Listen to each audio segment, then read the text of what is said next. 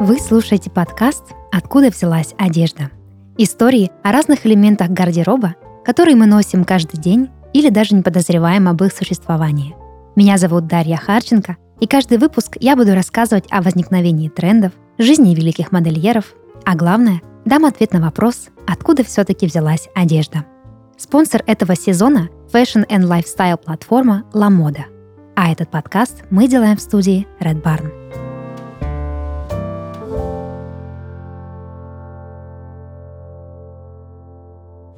Тренд на женские корсеты активно возвращается в моду, хотя он и противоречит идеям феминизма.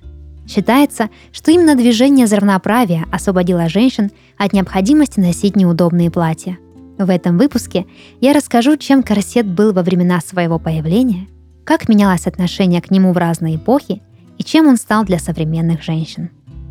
Одним из первых прообразов женского корсета связывают с крито-микенской культурой – Корсет можно видеть на скульптуре богини змей, которая была создана примерно в 1600-х годах до нашей эры и найдена в 20 веке в древнем дворце Кносе на острове Крит. Статуя изображает женщину, одетую в длинную юбку из нескольких слоев ткани и фартук, украшенный геометрическими узорами. Над верхней части юбки находится широкая полоса, которая плотно обхватывает талию. Верх костюма состоит из рубашки с глубоким вырезом полностью обнажающим грудь.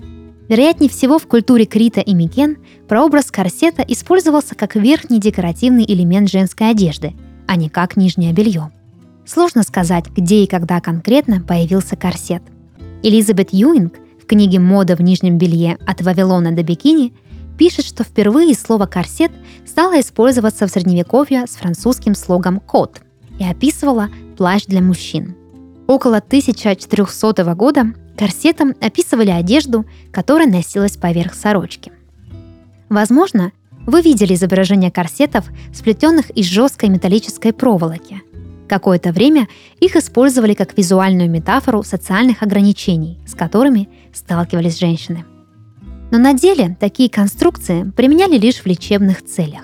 Подобные устройства использовали для исправления деформации позвоночника – Однако нет никаких доказательств того, что металлические корсеты применяли в декоративных целях и в повседневном гардеробе. По поводу страны, в которой изобрели женский корсет в том виде, в котором мы его знаем, есть две версии. Его вела в придворную моду Франции Екатерина Медичи в 1550-х годах, или он появился в женском гардеробе при итальянском дворе по инициативе Жуаны Португальской.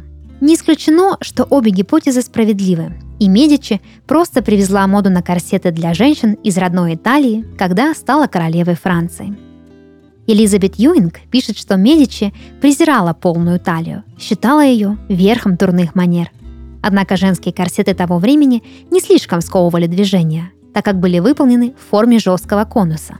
Его основной функцией было не утянуть талию, а сделать линию корсажа гладкой и ровной – в эпоху последней представительницы династии Тюдоров королевы Елизаветы I в женских корсетах начали использовать китовый ус. С тех пор он стал главным материалом для этого элемента одежды. Ус позволял корсету повторять очертания женского тела и быть более гибким. Возможно, именно тогда начало формироваться то, что французский историк и искусствовед Дэнни Бруно называет культурным телом – в 2015 году он курировал выставку в Нью-Йорке, которая демонстрировала, как нижнее белье и корсеты использовались на протяжении веков для создания силуэта женщин.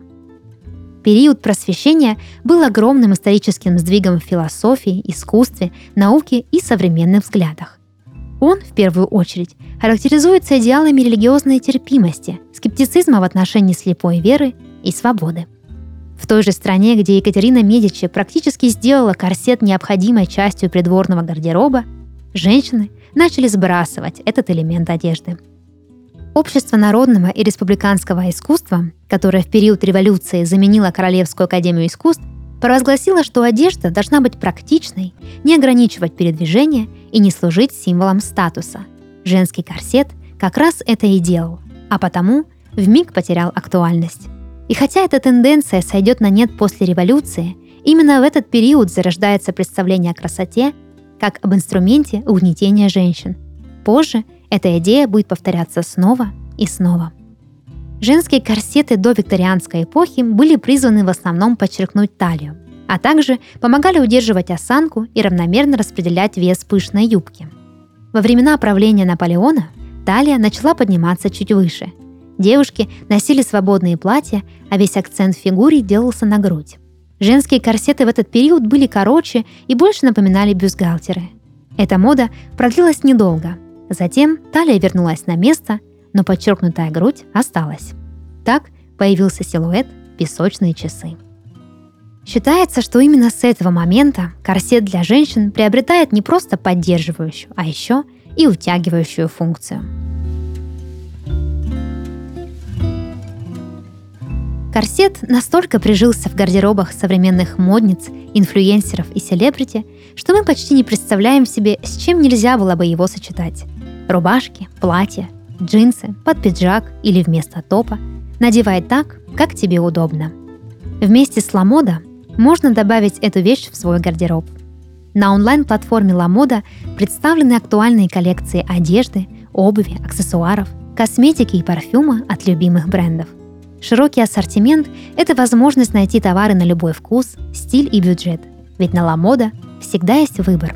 Советуем заглянуть в раздел «Идеи» для того, чтобы вдохновиться образами и узнать больше о трендах.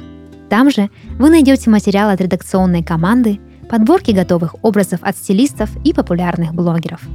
Заказав бесплатную доставку в ближайший пункт выдачи или домой, можно примерить все понравившиеся образы и оплатить лишь те, что вам подошли.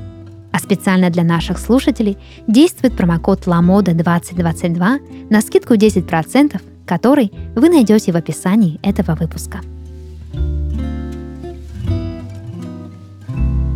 Во второй половине XIX века намечаются две противоположные тенденции. С одной стороны, женский корсет становится популярней, а контраст между узкой талией и широкими плечами и бедрами все более радикальным – с другой растет движение женщин, критикующих корсеты. Врачи просят женщин отказаться от тугой шнуровки и рассказывают о том, что она вызывает деформацию внутренних органов.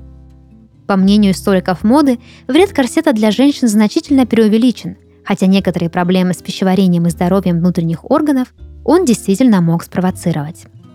Корсет не раз упоминался в истории и культуре как символ угнетения женщин и патриархата – Однако сами мужчины тоже выступали против этой детали гардероба. Именно мужчины-врачи придумывали мифы о том, что женский корсет вызывает истерию и регулярно протестовали против них. Тем не менее, женщины носят корсеты, чтобы получить подтянутую, сексуальную, молодую фигуру. То есть мужчины не заставляют стягивать себя корсетами, но женская склонность к этому определяется как раз-таки мужским желанием. Женщины носят корсеты, чтобы выглядеть привлекательными и подобающим образом одетыми. Трудно сказать, где заканчивается свободный выбор женщины и начинаются патриархальные требования. Женское освободительное движение сформировалось в США и Великобритании в 1800-х годах. Вместе с ним началась и реформа одежды. Женщин призывали к ношению более практичных и комфортных вещей. Американская феминистка Элизабет Стюарт Фелпс Уорд призывала женщин к следующему. «Сожгите корсеты, Зажги костер из жестких корсетов, которые столько лет господствовали над твоей грудью и животом, и вздохни с облегчением, ибо твое освобождение, уверяю тебя, с этого момента началось. Потребность в более комфортной одежде возрастала по мере того, как женщины становились активнее физически. Например, занимались пешими или конными прогулками. В их гардеробе появлялись брюки, а реформисты нижнего белья одобрили комплект из трикотажной рубашки и кальсон – но эпоха женских корсетов все еще не закончилась. Создатели женских корсетов попытались не отставать от тенденции к более мобильной одежде. Так, к 900 году появился эдвардинский корсет S-образного силуэта. Корсет придавал фигуре женщины изгиб, свойственный моде модерна. Особенность такого корсета – длина. Он изготавливался из эластичной ткани, поддерживал буквально все тело женщины и порой доходил до колен – Продержался эдвардинский корсет недолго. С началом Первой мировой войны он стал заметно свободнее, а потом и вовсе исчез. Несмотря на все взлеты и падения, сейчас корсет вернулся в моду. Белла Хадид, Хайли Болдуин, Кайли Дженнер и другие звезды подиумов и стрит-стайла используют разные вариации этого элемента одежды в своих образах. Вот почему в одно время женский корсет был поддерживающим нижним бельем, в другое – способом изменить силуэт своего тела, а в третье – инструментом патриархата. Все зависит от того, в какую эпоху его надевали. Модные сейчас корсеты пояса или рубашки со шнуровкой – скорее игра со стилем, чем попытка изменить свое тело. Еще важнее то, что сейчас женщина надевает корсет только по собственному желанию, а не потому, что так предписано правилами, навязанными обществом.